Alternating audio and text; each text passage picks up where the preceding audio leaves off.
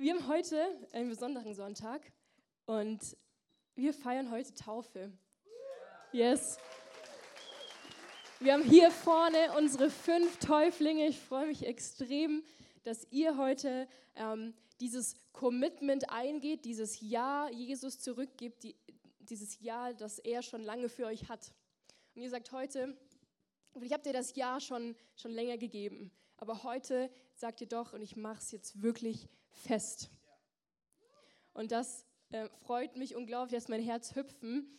Ähm, wir haben ein Problem in der Kirche und das ist, dass wir oftmals die Aussage hören, jetzt die Taufe ist ein, ein, ein äußeres Symbol einer inneren Entscheidung. Das stimmt. Es ist ein äußeres Symbol einer inneren Entscheidung. Völlig, völlig richtig. Aber die Taufe ist so viel mehr als eine äußere Entscheidung. Das ist ganz wichtig, dass wir das auf dem Schirm haben, weil wenn wir nur denken, dass das ähm, eine äußere Entscheidung ist ähm, oder ein äußeres Symbol von einer inneren Entscheidung, dann verpassen wir ziemlich viel, was dahinter eigentlich steckt. Weil Taufe ist ein Zusammenprall, eine, ein, ähm, ein Kollidieren von Übernatürlichem und Natürlichem. Ich glaube wirklich, dass ihr heute eine gewaltige Gottesbegegnung haben werdet und dass ihr wirklich erleben werdet, was da passiert ist. Was glaubt ihr heute? Was glauben wir als Kirche? Ihr sagt, ich glaube, dass Jesus am Kreuz für mich gestorben ist. Ich glaube, dass er alles, meine Fehler, alles, was was ich in seinen Augen, wo ich nicht so gelaufen bin, wie er es sich eigentlich für mein Leben vorstellt, jedes falsche Wort, alles, jeden falschen Gedanken, das hat er ins Kreuz genommen. Da, wo ich gefangen war, da, wo ich eingesperrt war, das hat er ins Kreuz genommen, hat mich frei gemacht, er hat mich reingewaschen. Das ist das, was wir heute feiern in der Taufe. Und wenn wir in die Taufe ähm, reinschauen, beziehungsweise ähm, Taufe anschauen, dann denken wir als allererstes an die Wassertaufe, oder? Das, das ist so das Natürliche. Ähm, wenn du aus dem Katholischen kommst, dann kennst du das vielleicht mit ein bisschen Wasser über dem Kopf. Aber wenn du in die Bibel schaust, dann sehen wir, dass Menschen komplett untergetaucht wurden und wieder hochgekommen sind, meistens in einem See. Wir haben jetzt unten nur ein kleines Planschbecken, weil, aber ähm, wir glauben, dass das die Wassertaufe ist. Weil, warum? Ich habe es gerade gesagt, das ist das Evangelium. Wir glauben, dass Jesus am Kreuz für uns gestorben ist, dass er alles, die Fehler der Menschheit mit ans Kreuz genagelt hat, in den Tod genagelt hat, dass er begraben wurde. Aber, und das ist der gewaltige Unterschied zu allen anderen Religionen. Jesus ist nicht tot geblieben, er ist auferstanden. Und als er auferstanden ist, war er eine neue Schöpfung. Und genau das feiern wir in der Taufe. Wir werden untergetaucht, wir sterben, wir werden begraben und wir werden auferstehen. Und das ist dieses Symbol, bildliche Symbol von dem, was wir glauben, was passiert, wenn wir an Jesus glauben, dass wir sterben.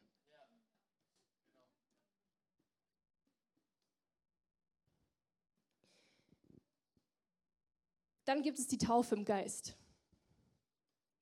Taufe im Geist ist vielleicht nicht immer das, wo, worüber gepredigt wird, nicht vielleicht das, was sofort dir in den Sinn kommt, aber Taufe im Geist ist essentiell wichtig, weil ohne den Geist, ohne den Hauch vom Geist sind wir nicht lebendig.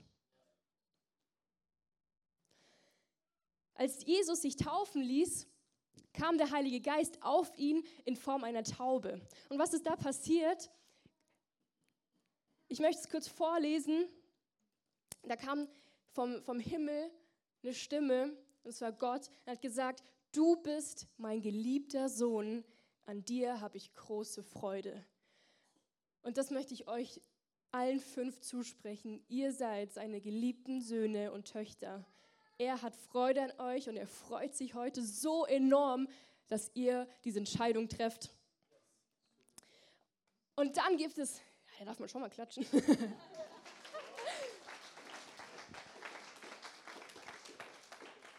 Und dann gibt es eine Taufe,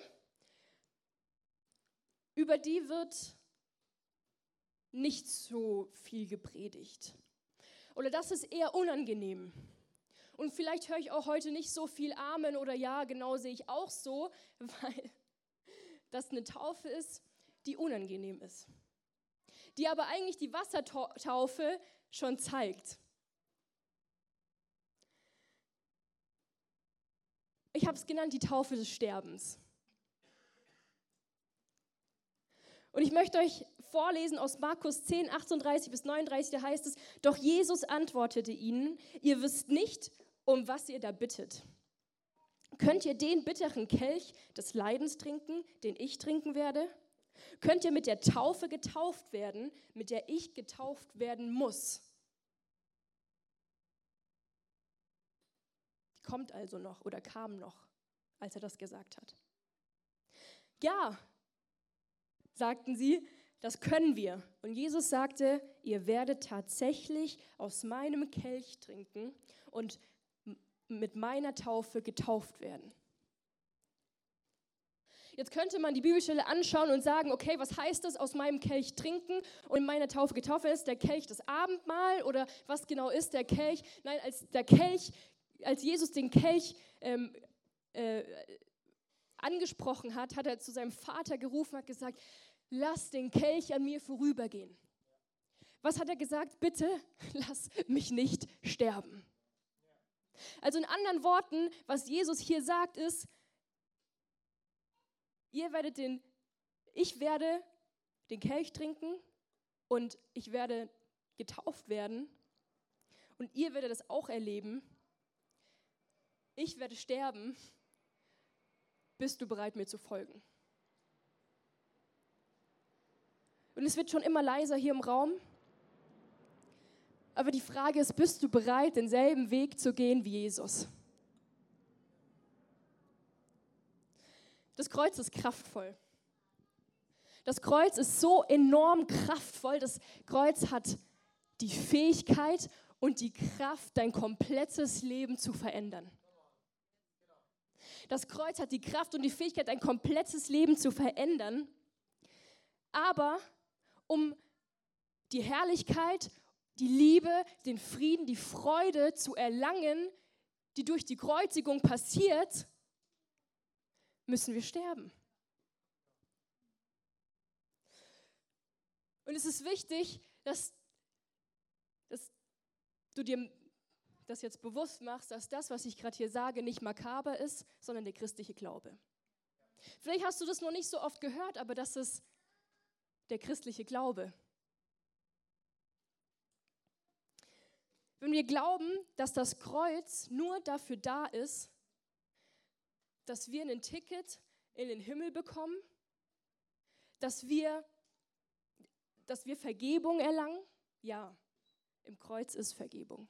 Ja, durch das Kreuz bekommen wir das Ticket in den Himmel. Aber wenn wir nur daran glauben, dann verpassen wir einiges. Das Kreuz ist der Ort der Vergebung. Definitiv. Auf jeden Fall. Aber das Kreuz ist ein Ort des Beispiels und der Einladung. Das Kreuz ist ein Ort des Beispiels und der Einladung. Die Einladung ein gekreuzigtes Leben zu führen, wie Jesus als Beispiel vorangegangen ist. Wenn du Nachfolger Jesu sein möchtest oder wenn du sagst, ich bin ein Nachfolger Jesu, dann musst du ein gekreuzigtes Leben führen. Und vielleicht denkst du dir jetzt, ja, die kann mir ja einiges sagen. Hier vorne die junge Dame. Ich hole mal kurz Jesus mit ins Boot. Matthäus 16, 24. Dann sagte Jesus zu den Jüngern, wer von euch mir nachfolgen will, muss sich selbst verleugnen und sein Kreuz auf sich nehmen und mir nachfolgen. Also wie kannst du nach Jesus ihm nachfolgen? Eins, du verleugnest dich.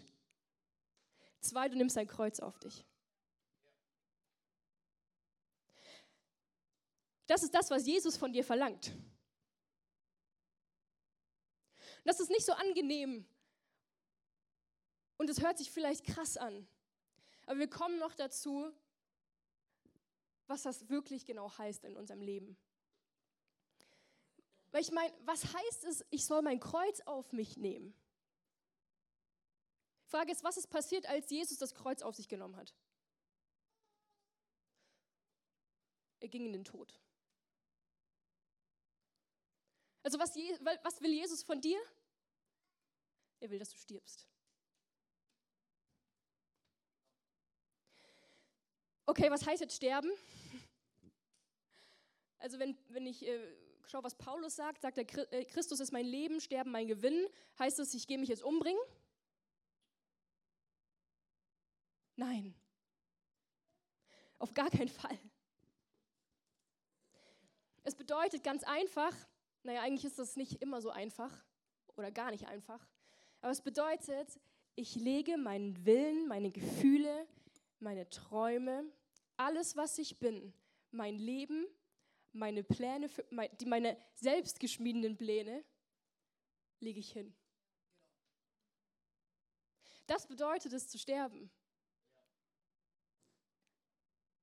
Okay, Michelle, heißt es, ich darf jetzt keine Träume mehr haben?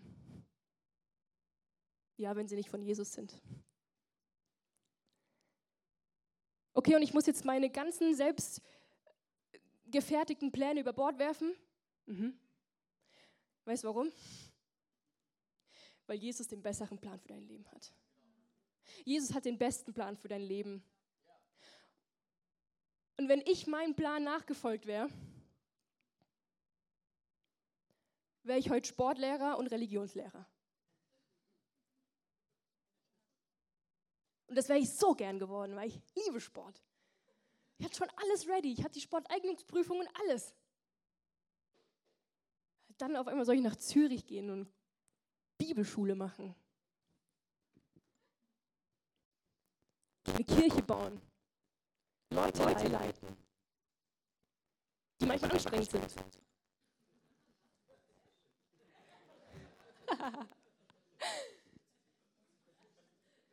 ich habe meine, ich habe es hingelegt, habe gesagt, okay, Du kannst meinen Plan haben, ich lege ihn hin. Das christliche Leben ist das Leben der Hingabe. Das christliche Leben ist das Leben der Hingabe. Und wenn du in das Leben von Jesus schaust, dann siehst du durch sein ganzes Leben Hingabe. Wieso? Glaubst du, es hat ihn was gekostet, als er auf die Erde kam in eine Krippe? Glaubst du, er musste da was aufgeben? Glaubst du, es hat ihn was gekostet, als er ins Kreuz gegangen ist?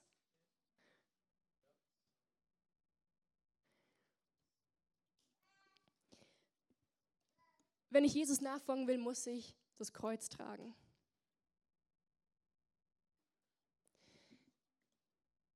Und das ist so konträr zu der Welt. Das ist konträr zu dem Denken, wie ich davor gedacht habe. Und vielleicht ist es auch noch konträr zu deinem aktuellen Denken. Aber das ist das Denken von Jesus.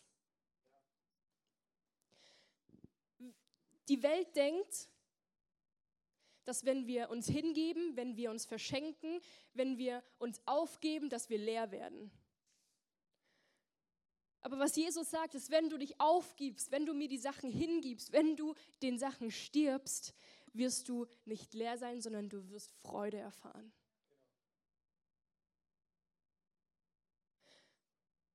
Vor allem Leben. Und das heißt es in Matthäus 10, 38 bis 39, wer sich weigert, sein Kreuz auf sich zu nehmen und mir nachzufolgen, ist es nicht wert, zu mir zu gehören. Wer an seinem Leben hängt, wird es verlieren, aber wer es für mich aufgibt, wird es finden.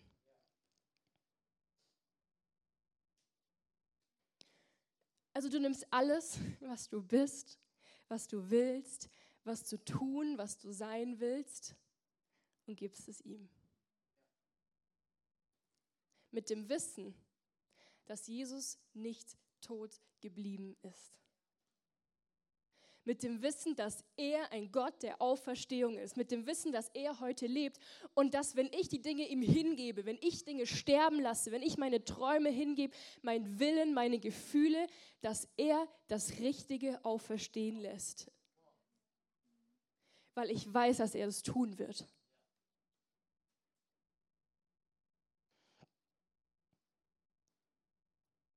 Wie sieht das ganz praktisch aus? Also wie sieht das in meinem Leben aus? Ich meine, du kannst viel davon reden, zu sterben, mich hinzugeben. Also ein anderes Wort für sterben ist auch Hingabe, wenn man das vielleicht nicht so radikal ausdrücken möchte, weil man könnte sich ja verbrennen. Aber ich möchte dir ein praktisches Beispiel aus meinem Leben geben.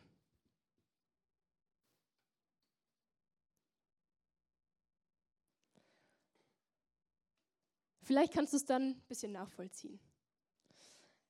Und als, als ich zum Glauben gekommen bin, da war es so, dass ich mein, mein Leben halt geplant habe. Wie ich schon gesagt habe, ich habe gedacht, gut, ich, ähm, ich hole jetzt mein Abitur nach und dann studiere ich Lehramt.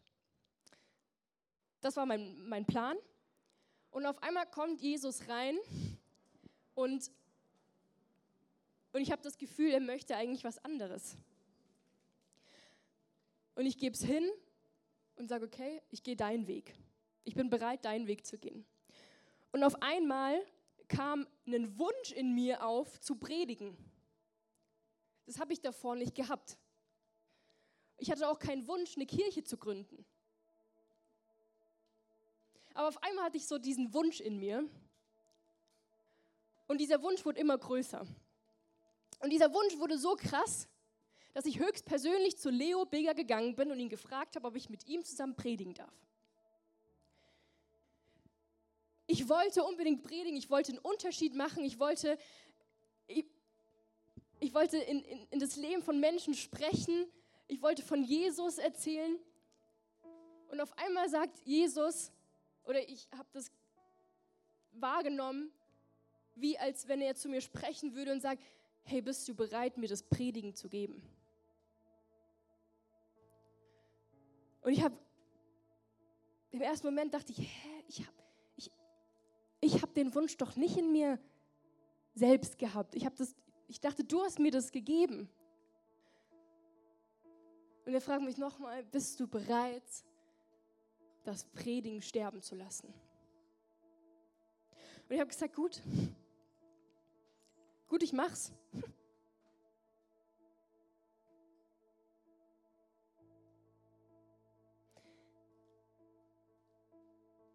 Und was ich ganz praktisch gemacht habe, ich habe meine Augen geschlossen, ich habe gesagt, Jesus, ich gebe dir das Predigen. Ich stelle mir vor, wie ich diesen Wunsch in meiner Hand habe und ich lege ihn dir hin. Und Jesus, du darfst es nehmen. Und auch wenn ich nie in meinem Leben wieder predigen sollte, liebe ich dich von ganzem Herzen und folge dir nach. So habe ich es hingegeben.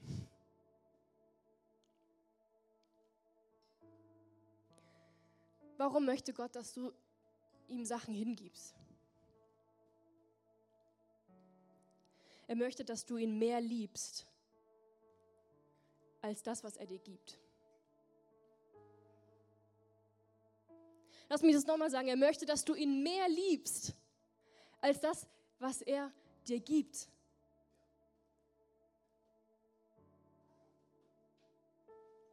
In Johannes 15, 13 heißt es, die größte Liebe beweist der, der sein Leben für die Freunde hingibt.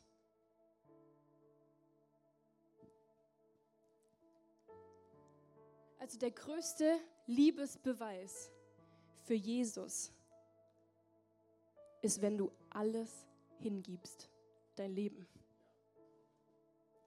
Das ist der größte Liebesbeweis, dem du Jesus geben kannst. Es ist nicht, wie viel du spendest. Es ist nicht, wie viel du betest. Es ist nicht, wie viel du in der Bibel liest. Es ist nicht, wie viel du anderen Menschen auf der Straße hilfst. Es ist nicht, wie gut du zu deinem Nachbar bist oder wie oft du hier am Sonntag äh, dienst. Das ist nicht der Liebesbeweis, sondern der größte Liebesbeweis ist, dass du ihn mehr liebst als das, was er dir zu geben hat. Und er hat dir einiges zu geben. Aber er möchte nicht, dass du an den Dingen festhältst. Und bei dir können das ganz andere Punkte sein, wie es bei mir zum Beispiel war. Es ist natürlich ganz speziell und das ist nur ein Punkt von meinem Leben, den ich hingeben muss.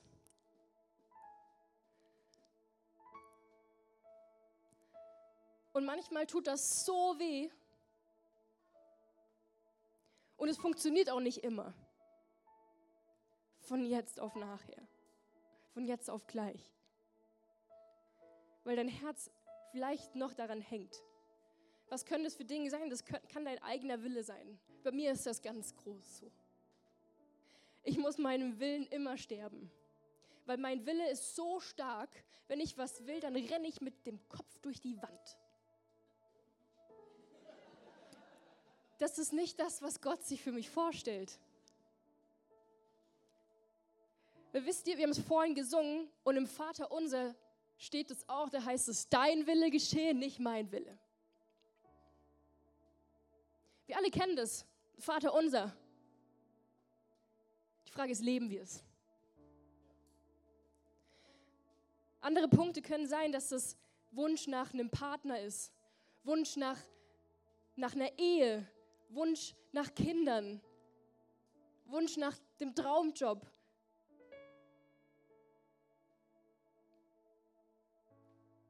Aber Gott möchte, dass du ihn mehr liebst als das, was er dir gibt. Bist du bereit, die Dinge hinzulegen und zu sagen, selbst wenn es nie passiert, bleibe ich an dir dran. Selbst wenn ich nie geheilt werde, folge ich dir nach und liebe dich von ganzem Herzen selbst wenn nie das passieren wird, was mein größter Wunsch in meinem Herzen ist, folge ich dir mein ganzes Leben nach.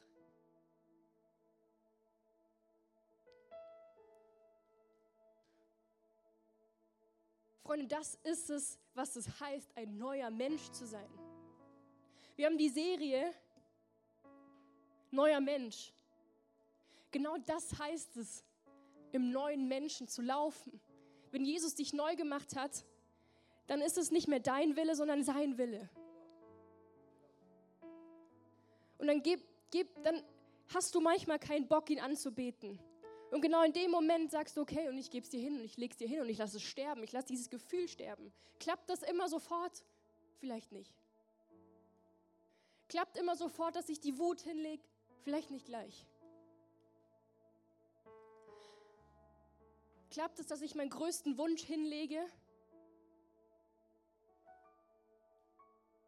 Vielleicht tut es weh. Und vielleicht willst du nicht, aber ich möchte einen Bibelvers mitgeben, wenn du vielleicht dich in den Situationen entdeckst, dass du nicht möchtest. Und es ist Philippa 2,13, denn Gott bewirkt in euch den Wunsch, ihm zu gehorchen und er gibt euch auch die Kraft zu tun, was ihm Freude macht. Was ihm Freude macht. Wenn du nicht willst, bete den Vers aus. Weil wir können es nicht aus uns herausdrücken. Dann fallen wir wieder in Religion. Dann fallen wir wieder in Regeln. Was wichtig ist, ist dein Herz. Dass du es aufmachst und dass du sagst, ich bin bereit. Lass uns mal gemeinsam aufstehen, wenn du möchtest.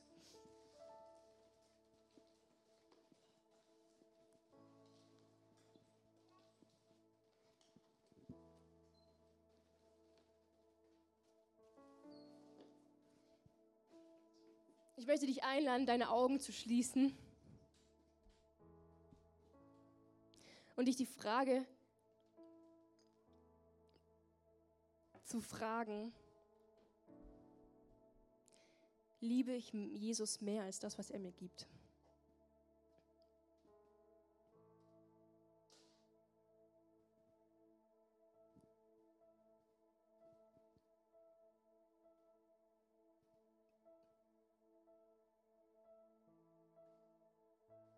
Bin ich bereit, den Jesus-Weg zu gehen,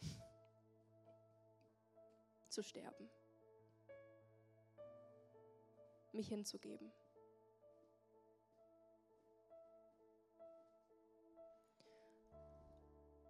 Und vielleicht merkst du, dass ein Thema aufkommt, wo du, wo du merkst, das, ist, das, das schaffe ich nicht, das ihm hinzugeben.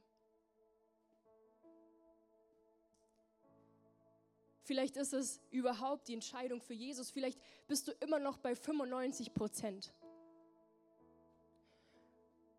Und du läufst so ein bisschen auf Halbgas. Und Jesus fragt, bist du bereit, dein ganzes Leben hinzugeben? Wenn du heute da bist, und ihr dürft alle anderen die Augen schließen, wenn du sagst, ich habe da ein Thema, was ich hingeben muss. Und vielleicht ist es auch mein ganzes Leben. Dann darfst du gern kurz deine Hand halten.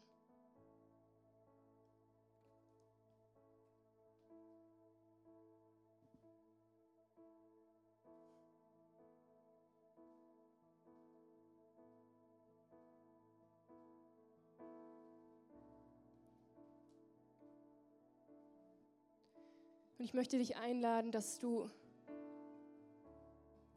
das nicht mit dir alleine ausmachst, sondern dass wenn wir jetzt nochmal in den Worship reingehen, dass wenn du deine Hand gehoben hast, dass du zu uns zum Gebetsteam kommst. Ich werde auch hinten ste stehen. Vielleicht kommt noch ähm, Julia, Daria, Daniel äh, mit nach hinten, dass wir wirklich einige sind. Wenn du vom Gebetsteam bist, komm bitte mit nach hinten, dass wir wirklich für alle ähm, auch wenn du keinen Dienst hast, dass wir einfach beten können. Wenn du dich gestreckt hast und wenn du merkst, da ist was, dann komm zum Gebetsteam, dass wir gemeinsam beten können, dass wir es festmachen können, was auch immer du jetzt Jesus hingeben möchtest. Hey, wir, wir gehen in den Worship und mach das, mach das zu deinem Song. Wir gehen in Nothing Else. Nothing else matters more to me.